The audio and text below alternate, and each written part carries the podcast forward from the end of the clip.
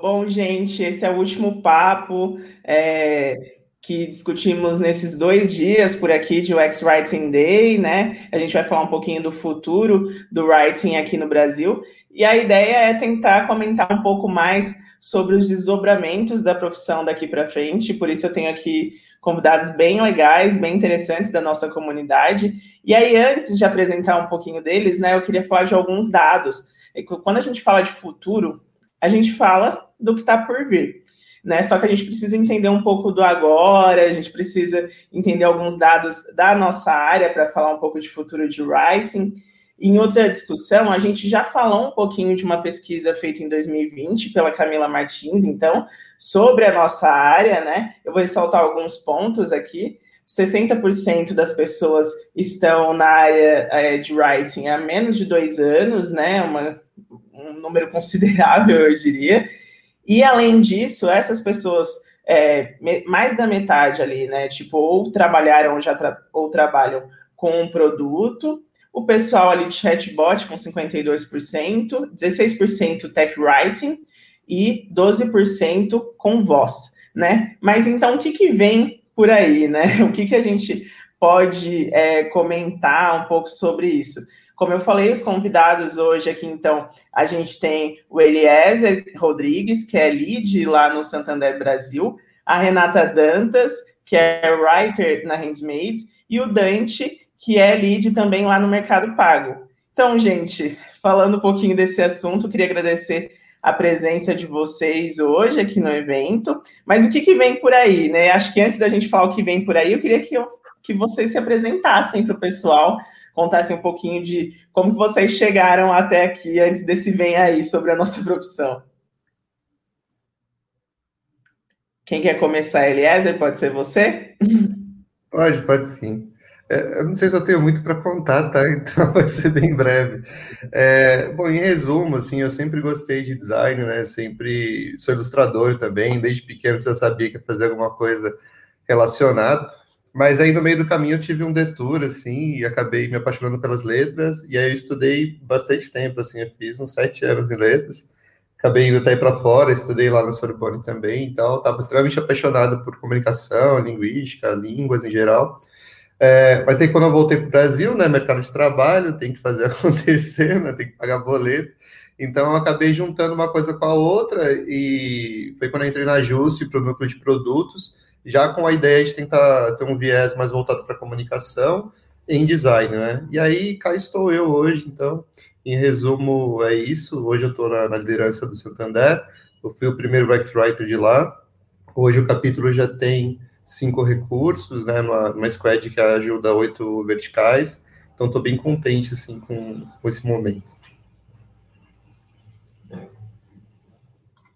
Dente. Não, não, né, da apresentação. Então, já que você me apresentou em segundo lugar, vou, vou cara. É, eu sou Renata, como a Patrícia bem disse, trabalho na Handmade. Minha formação original é como jornalista. E, e depois eu migrei para o universo da publicidade, então fui copywriter por muitos anos, passei por lugares muito legais, fazendo coisas muito bacanas. Uh, e há uns quase quatro anos estou eu cá nesse universo do design. Então, é, tem sido uma experiência sempre envolvida né, com comunicação. Então, embora em carreiras muito diferentes uma das outras, é, meu universo sempre foi esse, da comunicação, que eu sou muito apaixonada por ele. É, é bem isso. Vai lá, Dante. Bom, é, eu também sou jornalista de, de formação, como a Renata. É, trabalhei muitos anos numa empresa chamada Inexplorato, que tem uma proposta de curadoria de conhecimento. É, e como curador de conhecimento da Inexplorato, eu fazia muitos serviços de empresa para empresa, né? Muito, preparava muitos materiais, muitos conteúdos para empresas como Globo, Ambev, é, Avon. É, então fazia essa curadoria voltada para empresas. E teve um determinado momento que a Inexplorato resolveu fazer um aplicativo que chamava Mapa é, para é, recomendação de conteúdos para pessoas físicas. Né? Então é, eu me tornei nesse momento, foi ali em 2016, o comunicador do aplicativo e comecei a fazer UX Writing sem saber muito bem o que era UX Writing. É, tive uma experiência muito legal de, da primeira vez que eu trabalhei com um time de produto, era um time de produto de cinco pessoas só, tinha dois desenvolvedores, uma designer, eu e uma pessoa responsável pelo produto. É, e em seguida eu tive a oportunidade de trabalhar como UX Writer no, no iFood, onde eu pude, enfim, aprender um monte é, sobre o dia a dia de, de, trabalhar como redator em um produto digital. É, acabei me tornando lead de content design, né, é, que é como a gente chama UX Writing no iFood. E recentemente eu mudei para o Mercado Livre, trabalhando no Mercado Pago como UX Lead, aí com um time multidisciplinar, tanto com designers quanto UX Writers, é, cuidando de experiências de pagamentos online do Mercado Pago. Bem legal a experiência de vocês, né? Diferentes olhares aí para nossa profissão. E aí, já que a gente está falando disso, né? O que, que vocês têm visto é, no dia a dia, então, quando a gente pensa em, em futuro, né? O que eu tenho é, lido muito, a gente está ali no LinkedIn, né? Que eu acho que é bem ativo, o WhatsApp das nossas comunidades, discussões sobre linguagem neutra, sobre questões de equidade de gênero que também se aplicam ali na, nas questões de formulários, por exemplo, né? Acho que a gente está caminhando para ter um entendimento sobre essas questões de linguagem também. Mas o que, que vocês acham de novidade? O que, que a gente tem refletido enquanto comunidade é, para falar dessas diversas formas sobre dizer e escrever, né? Como que a gente pode trazer essas pessoas para perto a partir da, da linguagem?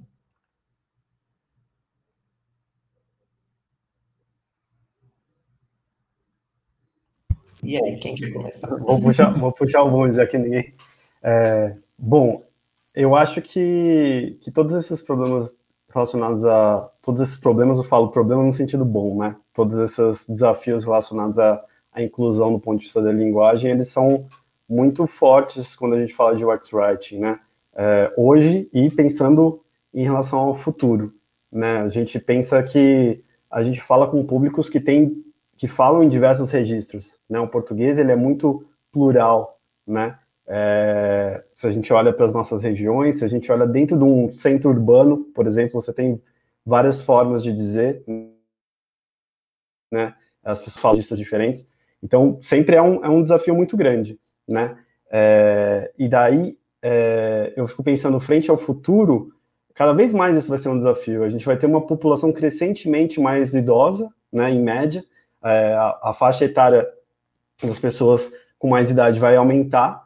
É, eu sinto hoje a gente ainda tem um, um legado muito muito grande de copywriting dentro de UX writing e, e, e um legado em que a gente ainda pensa se pensa escrevendo para um público muito jovem, né? A gente tem ainda uma linguagem muito memética, muito do, do presente do que está rolando nas redes, né? E eu sinto que pouco a pouco, entendendo os nossos usuários de uma maneira mais plural e mais diversa, a gente vai tentar, é, a gente vai ter que se adaptar a um denominador comum, né? Tanto do ponto de vista de faixas etárias quanto do ponto de vista de regiões, né? É, e para isso, cara, a gente vai ter que se preparar com muita pesquisa, né? Eu acho que, em primeiro lugar, é, entender quais são as formas de falar dos nossos públicos, né? E daí, em diferentes condições sociais, socioeconômicas, diferentes faixas etárias, né?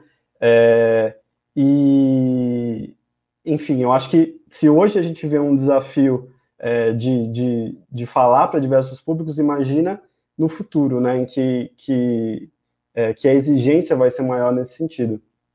Isso aí jogando um pouco a minha percepção. E Dante, só para complementar o que você falou, tem algo no seu dia a dia que você já tem feito ou que você tem estudado ali, falando com o seu time sobre essas questões?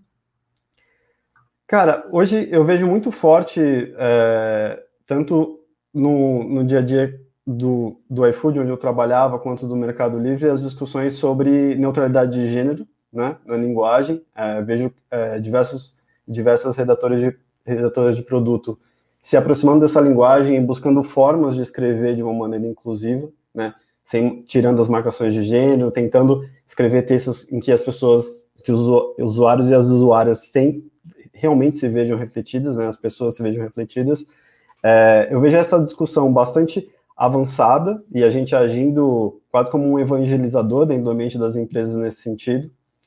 É, em relação a, a, a, questões de pensar um público mais, mais, mais amplo, né? Eu vejo diversas empresas se mobilizando em fazer pesquisas relacionadas ao campo semântico do usuário, tentar entender regionalmente, por exemplo, se, se as nomenclaturas que a gente está usando num aplicativo como o iFood, por exemplo, elas fazem mesmo sentido para uma pessoa que é do Sudeste, que muitos de nós somos né, redatores sudestinos, né, boa parte dos redatores e das redatoras estão no Sudeste, é, em São Paulo, no Rio de Janeiro, se, que, como isso reflete em alguns lugares do Nordeste, do Norte do país, do Sul, é, eu vejo esse tipo de investigação começar a ser feita no dia a dia de, de empresas, como, por exemplo, essas, essas empresas em que eu trabalhei.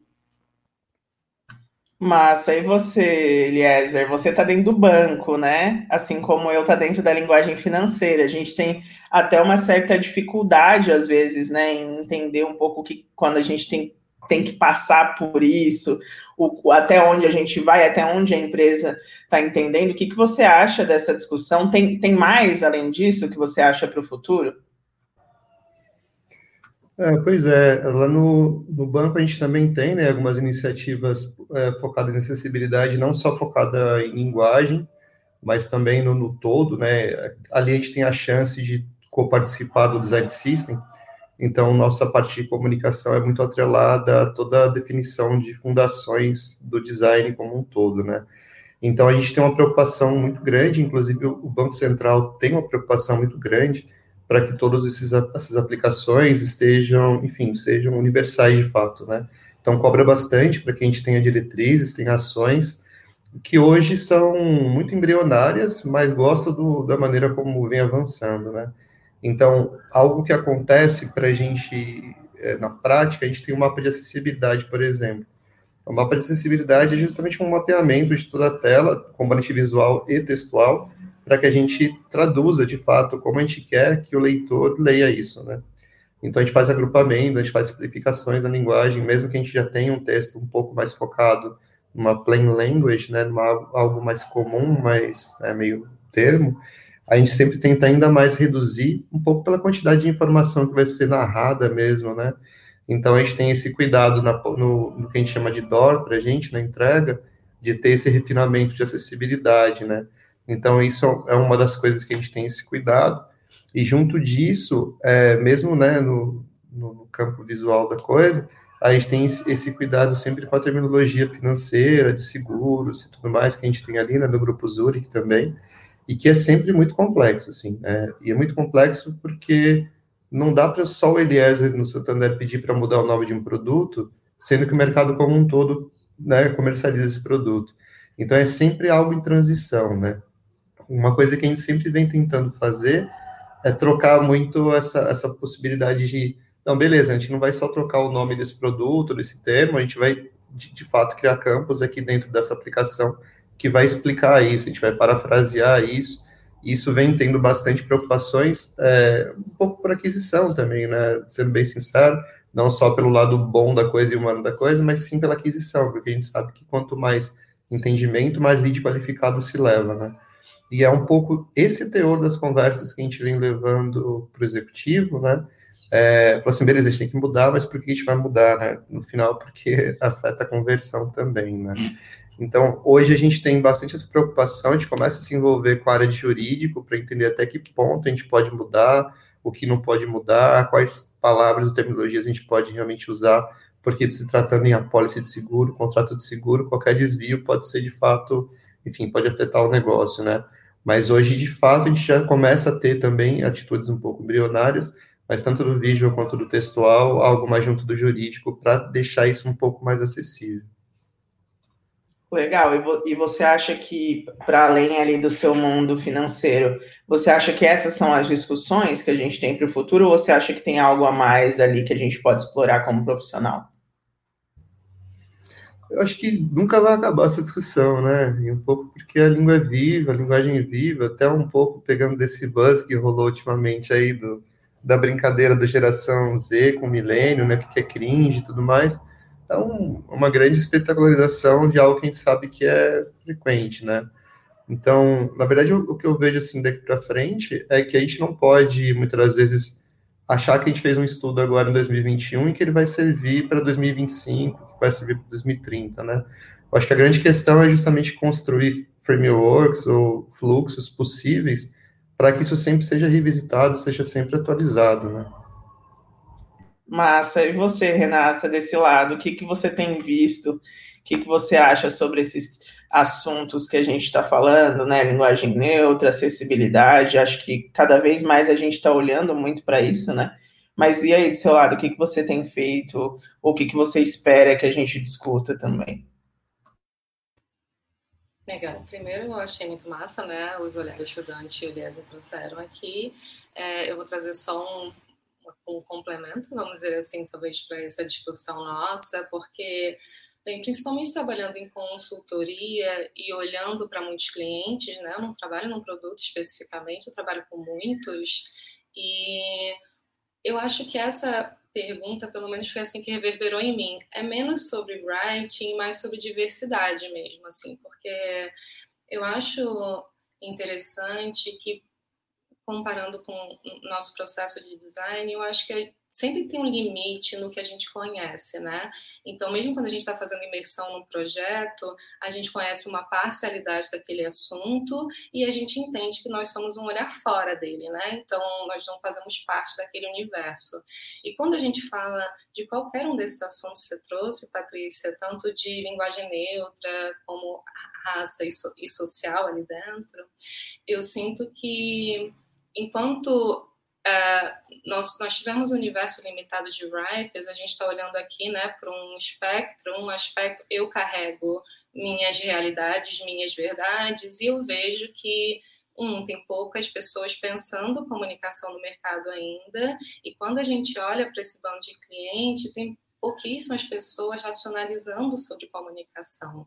Então, eu acho que para a gente ter uma conversa real sobre esse assunto, mais profunda, essas pessoas têm que estar na mesa com a gente, não só conversando, mas criando também.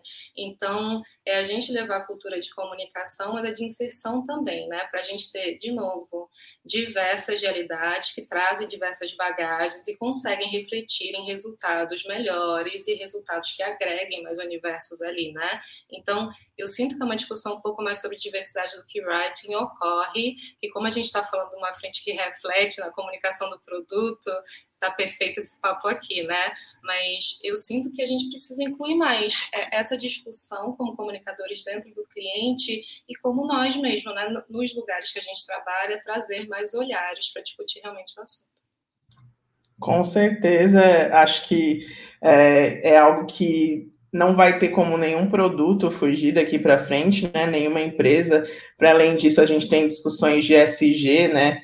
Que é um pouco de questão de governança, de responsabilidade social, por exemplo, que as empresas já estão começando a adotar, e isso com certeza sempre vai refletir na comunicação, né? Sempre refletiu, na verdade. Eu acho que agora a gente é quem está aprendendo e se desenvolvendo, se desconstruindo, bem entre aspas aí, mas a gente coloca isso no nosso dia a dia. Aí mudando totalmente de assunto agora, de assunto não, né? Mudando um pouco o viés da conversa, mas eu queria pensar com vocês o seguinte: se a gente está falando de avançar, o que que esse writer, esse profissional da comunicação ali é, pensando em produto, pensando em UX, ele deveria acompanhar de novidade, deveria estudar. E aí eu vou falar um pouco aqui do meu lado, né? Eu estou começando a entender lá dentro do PicPay algumas questões de dados, né? Com cientistas de dados, com inteligência artificial, entre outras coisas, para a gente começar a trabalhar em conjunto com essas coisas, porque o mercado ele também avança, né? A gente não quer, e eu tenho certeza que isso não vai acontecer, ser substituído por computadores, por robôs e coisas do tipo, mas a gente tem que estar tá muito relacionado com essas questões, né? As coisas estão avançando. É, o que, que vocês têm visto? O que, que vocês acham? Quem quer começar a falar um pouquinho sobre esse assunto? Então, é, vamos lá, né? acho que vou tentar falar um pouco, na verdade, do que eu do meu percurso, né? Não é uma verdade, mas é algo que eu tento fazer assim. É, eu, eu tento ver de tudo, assim. Acho que todo conhecimento ele pode ser aproveitado, né? Então eu, por exemplo, sou um rapaz muito inquieto, eu estudo cinema, sou ilustrador, então estou estudando arte, mas sempre li muito sobre psicologia, um pouco pela minha pesquisa na, no percurso de letras também, que eu estudava recepção literária, tinha muito desse viés é, cognitivo. mas eu sempre tento buscar de fato algo fora para fazer essas relações. Aí, qual o que fora, humanidades como um todo, eu sempre tento dar uma lida, né? É, então, antropologia, psicologia, isso sempre vai ajudar a tentar compreender a complexidade para o ser humano. Porque é importante, acho que eu sempre tive isso como visão, né? É, eu, eu, gosto das boas práticas, elas, elas ajudam a gente a ter um norte para onde começar, mas eu nunca fui fã de só ficar nas boas práticas, porque eu sei que o ser humano é muito mais complexo do que isso, né? E aí é um pouco por isso que eu sempre tento beber de tudo um pouco. O que eu tenho feito ultimamente é sim, é, sempre que possível, até um pouco pela minha escolinha na Jusce, que lá era uma agência de performance, então todo mundo tinha, enfim, esse olhar voltado para analytics, buscar dados e tudo mais. Então sempre tento me aprimorar em dados, mas não só ali no GA, né? Então não só no analytics, eu sempre tento entender o que, é o ser humano, o que, por exemplo, o que, que o, essa pandemia causou e que diferenciou no ser humano de hoje, quais são os efeitos psicológicos. Eu, eu sempre tento ler um pouco sobre economia comportamental, né? Então, é, é, é realmente assim, tudo que me pudesse somar esse viés de tentar compreender o ser humano em diferentes contextos, isso sempre vai agregar, né? Então, uma coisa que eu tenho feito muito ultimamente é isso, é ler muito sobre dados, sobre psicologia, sobre é, educação comportamental e é isso. Que massa, aliás, é, se, se, eu puder, Patrícia, eu já complemento, porque eu gostei muito dessa resposta dele, assim, porque tem muito a ver com, comigo também, assim, é, eu sempre, de novo, como eu trabalho em consultoria e atendo muitos clientes de frentes muito diferentes, então é, são, são sempre universos muito novos, isso é muito legal para mim, é, essa questão sempre me puxa muito para fora do design, assim, também, né? É, principalmente quem está entrando e faz essa pergunta, eu, eu tenho uma resposta semelhante à do Dante, é, perdão, do Eliezer, busca fora também. Eu acho muito importante as questões é, do mercado, esses encontros que a gente tem, uh, recomendações de livros de writing, livros de design, é muito importante que a gente entenda bem desse universo, não é? por motivos óbvios, mas é, eu gosto muito de aprender também as coisas fazendo duas coisas. Coisas fora do design que trazem bagagem, porque nós somos resolvedores de problema, nós somos resolvedores de questões, nós estamos aqui para reduzir riscos e é, então a gente precisa de bagagem, de referências para isso, e eu gosto de exercitar as coisas na prática. Então eu tendo a estimular sempre as pessoas a buscarem coisas fora, a entender como outras instâncias estão resolvendo problemas. Então, por exemplo, eu já fiz curso de design de calçados porque sim. Então, porque eu entro naquele universo, entendo quais são as questões deles, como eles resolvem problemas, como eles têm uma lógica criativa dentro deles, e isso me dá bagagem para usar como referência na vida e no meu trabalho, porque eu não consigo desvincular as duas coisas, inclusive, não é? Então, eu já fiz curso de interpretação para teatro e TV, não por questões pessoais, por questões de trabalho mesmo. E lá se usam técnicas para você, por exemplo, ajudar a pessoa a desprender certas emoções, a desprender certos sentimentos, a falar, verbalizar certos tipos de coisa. E tudo isso me dá bagagem, inclusive em pesquisa, por exemplo. Ou na hora que a gente está tentando encontrar como é, trazer inovação para um produto, a gente tem muito mais a contribuir com essa bagagem. Então, leiam os livros da sua comunidade, conversem com os profissionais da sua comunidade. Eu sempre sou incapaz de reforçar isso o suficiente, mas olhem para fora, saiam desse universo, experimentem outras coisas, vivam coisas que não têm absolutamente nada a ver com o universo do design, porque isso necessariamente vai dar bagagem para você. É, no seu trabalho no dia a dia. E como nós criamos coisas com outras pessoas e para outras pessoas, é importante que a gente viva universos distintos dessas pessoas. Assim, eu sempre acho que isso é muito rico. Boa, com certeza. Eu acho que é, até em um outro papo que a gente teve sobre migração de carreira aqui, a gente falou muito sobre essa questão da bagagem, né? Como a gente não pode deixar isso de lado e como isso enriquece o nosso dia a dia, né? A gente, como você falou, a gente não pode esquecer que a gente está lidando com pessoa antes da linguagem, né? E aí, quando a gente fala de pessoa, a linguagem pode ser tanta coisa, né? Pode ser tão diferente para cada um. Dante, como que você enxerga, então, essas questões aí? O que, que a gente pode relacionar para o futuro, para aprendizado. É, concordo totalmente com a Renata, é muito importante, acho, para a nossa vivência como, como redator de produto, olhar para fora, né, ter referências diversas para além do, do universo ali corporativo, do universo mercado que a gente está. vou só adicionar um ponto que talvez seja um pouco, ponto de dissidência, mas eu acho que complementa, na verdade. Eu acho que para muitos de nós ainda falta imergir um pouco mais nas bases do design e da pesquisa, assim.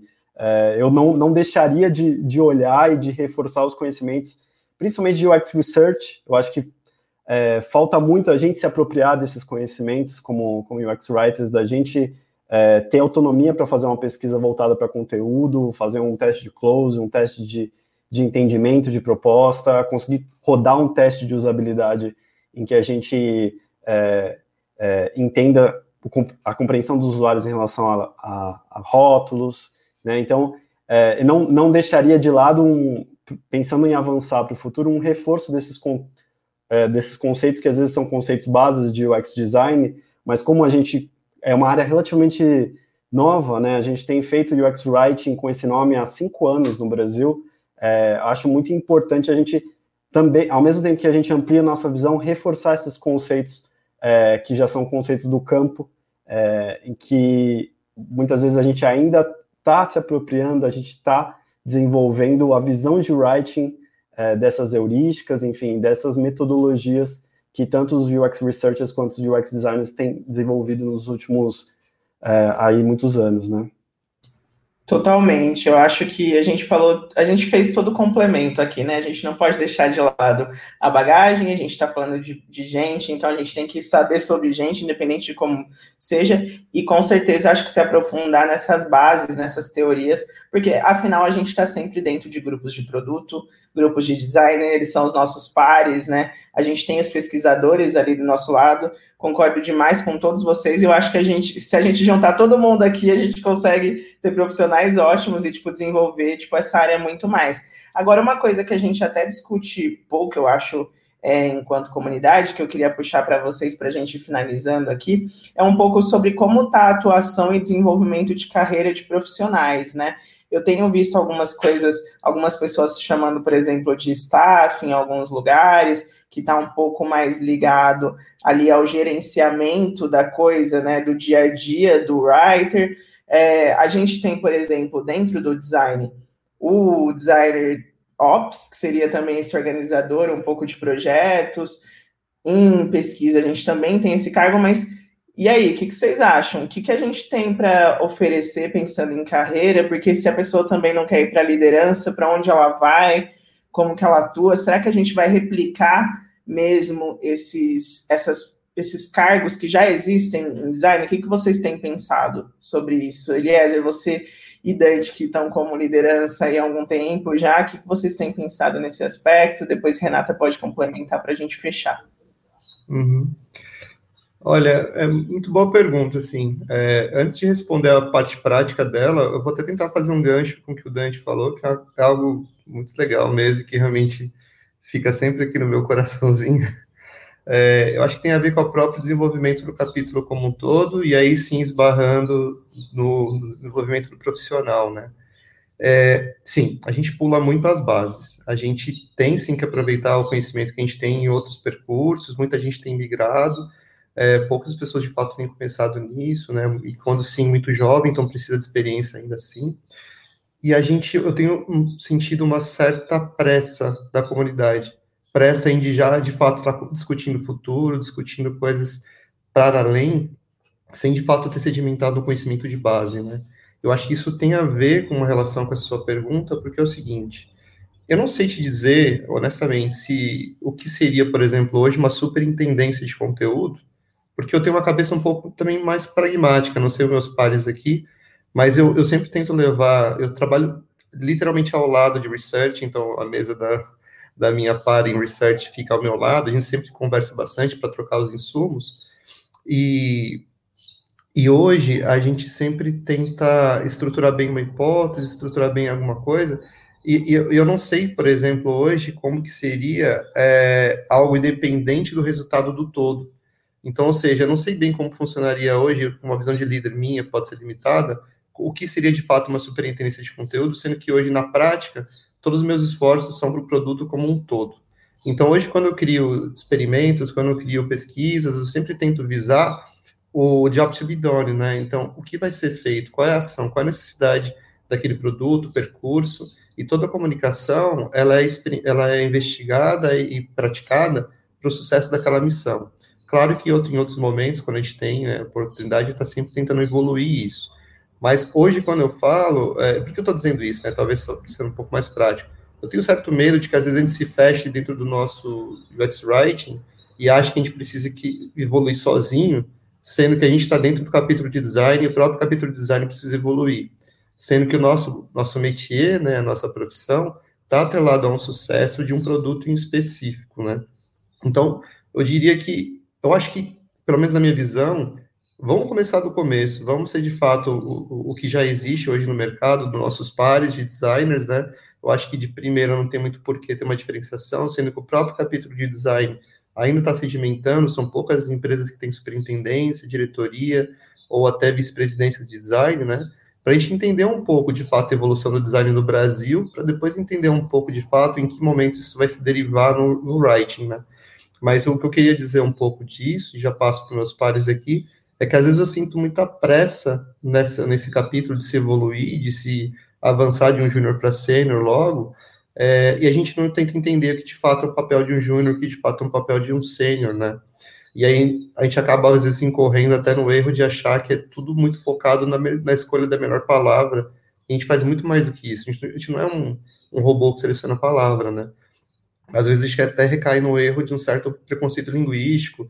Algumas das vezes, é, algumas manifestações da comunidade até me entristece, para ser bem sincero, nesse sentido, tá? Mas eu acho que eu só queria deixar essa deixa aí para os meus pares, eles que, que têm mais conhecimento que eu vão saber responder melhor. Não, que é isso, é, vou, vou tentar falar rapidinho, que eu sei que a gente está com um tempo curto. Eu acho que os caminhos para o papel do UX Writer da UX Writer são muitos, né? A gente tem pessoas que trabalham com VUI, pessoas que trabalham com chatbot, pessoas que trabalham com interfaces visuais, né? Os perfis desses negócios são muito diversos e ainda estamos muito no comecinho, assim, é, muito no começo mesmo, para pensar inclusive no desenvolvimento de carreira de cada um desses perfis, né? É, do, do, meu lado, assim, que é mais ligado a, a interfaces visuais, né, o que eu sei mais a escrita para aplicativos, eu vejo muito um, um uma seniorização primeiro do, dos times, né, é, porque a área precisa ainda provar o valor, né, então nesse momento muitas empresas estão procurando contratar profissionais sêniores para conseguir, né, é, como o pessoal fala, colocar a bandeirinha ali na, na empresa e provar o valor de writing, aí você tem a chegada de pessoas de outros níveis de senioridade, pessoas pleno, pessoas júniores, né? É, e eu vejo, pelo menos nessa, nessa área específica, uma evolução do writing em relação ao papel é, holístico, ponta a ponta, né? Que a pessoa esteja no começo dos projetos, fazendo um plano de comunicação, entendendo exatamente, cara, o que é essa funcionalidade que o time de produto está fazendo, é, alinhando com, com as pessoas-chave, né, os stakeholders é, da experiência, um objetivo de comunicação e participando de todo o processo junto com o UX designer, por exemplo, né, construindo juntos os fluxos, não sendo só a pessoa que está responsável pelo microtexto no final do processo. Eu vejo, pelo menos é, em, em UX Writing para interfaces visuais, eu vejo muito essa progressão para um papel mais completo. Né? Aí, fazendo um resumo. Legal, Renata. E aí, do seu lado, o que, que você acha? Tá. É, eu, eu acho que eu prefiro, então, responder essa pergunta com uma provocação. Na verdade, eu concordo 100% com o que Eliezer e o Dante trouxeram aqui, principalmente quando a gente está falando de bases, né? A gente, de fato, precisa ter essa base estabilizada de conhecimento para poder pensar em qualquer futuro aqui, mas eu sinto que tem uma coisa é, no, em nós comunicadores, eu vou nos chamar de comunicadores agora, porque é o que somos, né? É, que é uma soft skill muito interessante e que nos coloca, eu não vou nem falar de cargo aqui, eu acho que nos coloca num lugar de privilégio dentro do universo do design, que é a capacidade de conectar pontos, é, de volumes e complexidades diferentes e transformar esses pontos numa narrativa simples e fácil de ser consumida e fácil de ser consumida pelo outro, né? não só nós dentro dos nossos processos. A gente tem essa capacidade que é riquíssima e pode literalmente nos colocar em qualquer lugar. Porque, vê, mesmo nessa visão limitante que o Eliezer citou aí, de, ser, de sermos interpretados como pessoas que criam texto para interface, por exemplo, a gente sempre tenta tutoriar as pessoas né, com relação ao que a gente faz. Então, se pedem para a gente criar um CTA, a gente fala, legal, esse botão está dentro de uma interface, que está dentro de um fluxo, que está dentro de um produto, que está dentro de um contexto de mercado, que está dentro de um momento mais adequado para o usuário usar, xxxx, né? São camadas. E a gente está o tempo inteiro estimulando o olhar sobre essas camadas, porque é algo que a gente faz o tempo inteiro, né? E o que é verdade para um botão é verdade também para um projeto. Então, da gente pegar todas, todos esses pontos dentro de um projeto, eu não estou falando só de, dos pontos que são pertinentes à comunicação, mas para fazer é, aquela coisa fazer sentido e se transformar numa narrativa. E aí eu vou dar um exemplo muito rápido, tá? É, eu exercitando cargo de liderança, eu estou exercitando cargo de liderança também, como é, líder técnica, eu entrei num projeto muitíssimo complexo, que tinha muitos players, players envolvidos, e era um projeto de alta complexidade no seu assunto mesmo, no produto. É, e eu estava tentando me entender, tentando encontrar qual seria a, o meu desempenho ali, né? caminhos eu percorreria, até que eu tive um estalo. E foi aí que eu entendi como isso influenciou na minha carreira até então. Então eu pensei, mas eu sou writer, eu sou comunicadora, por que eu não estou pegando todos esses pontos e entendendo o que, que o UI tem para me trazer, o que, que meu UX tem para me trazer, o estrategista, o cliente, o público, o contexto de mercado, o produto, e fazer isso tudo se unir numa narrativa é, que faça sentido como entregável. Então, eu sinto que essa habilidade de conectar pontos e transformar numa história única e simples para o outro consumir é algo que nos coloca num lugar que pode ir além do writing que pode nos colocar como cargos de liderança de pessoas, de projetos, como um todo mesmo, de forma muito mais abrangente. E pode nos tornar um UI text, por exemplo, como alguns lugares chamam, espetacular, mas uma liderança espetacular também, que às vezes não vai envolver writing, inclusive. As perspectivas de mercado são muitas, na minha visão, por causa dessa soft skill que eu sinto que as pessoas de comunicação como nós carregam. É isso. Gente, tem muita coisa, eu acho, para o futuro, né? Na verdade, a gente só deu aqui uma pincelada. Acho que daqui a gente até, inclusive, leva isso para refletir para a comunidade, para quem está vendo aí do outro lado da telinha. Eu queria agradecer demais vocês. Eu acho que essa discussão foi muito rica, né? Coisas que às vezes a gente tá, como disse ele, a gente tá guardadinho aqui no coração e a gente precisa falar às vezes. É, eu espero que quem esteja aí do outro lado pense no futuro nessa questão do ponta a ponta, né? A gente tem muito para aprender, muito para se desenvolver com os nossos pares fora das empresas e dizer também que o, futuro ele é construído por nós, né? O que, que a gente espera, o que, que a gente quer que seja linguagem, o que, o que seja a nossa profissão daqui para frente. Então, obrigada, gente. A gente finaliza, então, esse painel. Muito obrigado por essa discussão e a gente se vê aí no futuro, então, do writing por aí. Obrigado. Tchau, tchau.